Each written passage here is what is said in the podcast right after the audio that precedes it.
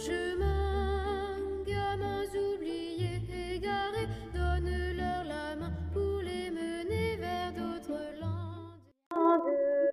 Hello，大家好，欢迎来到励志 FM 八六五五六二于鹏雷心理法则这档节目，我是于教练。那今天呢，还跟大家去呃来谈一些心理法则的感悟。那我总是结合生活中的一些事情啊，特别有感悟、有体验的，然后去跟大家分享一下。今天谈的话题叫做家庭关系，和谐的家庭关系啊，主要是啊这个。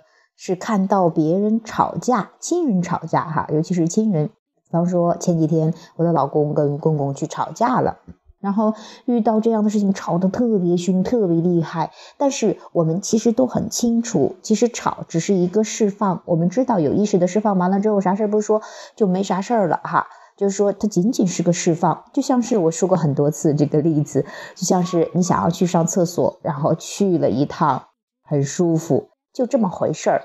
啊，你不会去回味着，哎，我刚才去到卫生间，啊，怎么样？你一直回味那个过程，不会吧？你只会想起来那个爽，对吧？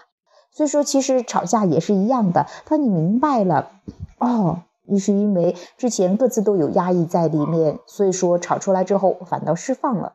最重要的是，你不要老是去回味这个吵架，不要老是想着。这个不好呀，或者说是哎呀，涉及到是吵的时候说的那么难听啊，那些话什么不爱该不该呀？当你去思考这些的时候，你又继续激活那个负面的时候，这是你不爽的原因。如果你真的就当它是，就像是有啊一泡屎直接拉掉了，然后就很舒服的感觉就行了，还真的是这样。那这是对于吵架的人啊，这个他们的一个释放。那对于旁观者来说，如果你不清楚的话，你可能会有一些害怕，尤其是小孩子的时候，可能特别怕大人吵架啊，一看到可能有一些恐惧、吵架不安，甚至想哭的这种感觉。我记得我妹妹那个时候就是，但是我爸妈很少吵架了，但是吵的时候，他们他就很很很害怕嘛，不知道怎么回事，不知所措嘛。那其实当你明白了，哦，那是他们两个在释放抗拒，其实跟你没有关系的，你呢，真的可以置身事外。是的，有的人会说：“哎呀，我好像觉得亲人放亲人吵架不能不管呐，我是他们的亲人，我我要管呐。”但是你会发现，你管不了的。你一旦摄入进去，你一旦加入，只会增强那个负能量场，只会让它越来越强。你会发现，别人也不领情的啊，甚至是连你也骂一通的，是，这是真的没必要的。所以说，你就。怎么样能置身事外就置身事外？你知道一切没有问题，是他们在释放抗拒而已。你呢，就怎么样舒服怎么样来，找一个舒舒服服的地方去做你最喜欢做的事情。真的就是这样，仅此而已。就是说，让自己置身事外，看到他们的力量，一切都可以搞得定的。所以说，我也真的是这么做的，也真的很快那个。吵架就结束了，然后他们也都释放了，然后反倒关系更好了，因为没有憋屈在里面啊，没有这种取悦在里面的话，释放完了之后，真的真的很舒服的。我还是说，就那个例子，你去想象一下，如果内急的时候你释放掉了之后，真的就是那种感觉，特别舒服。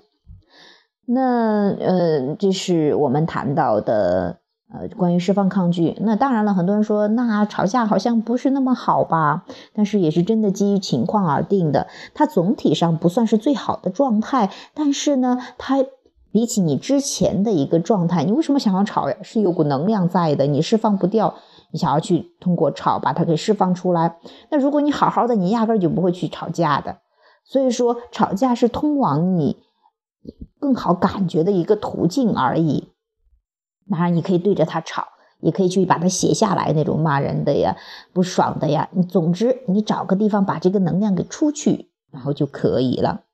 那这是我们说的关于这样的一个调整，就是关于释放啊这种不爽的感觉的一个调整。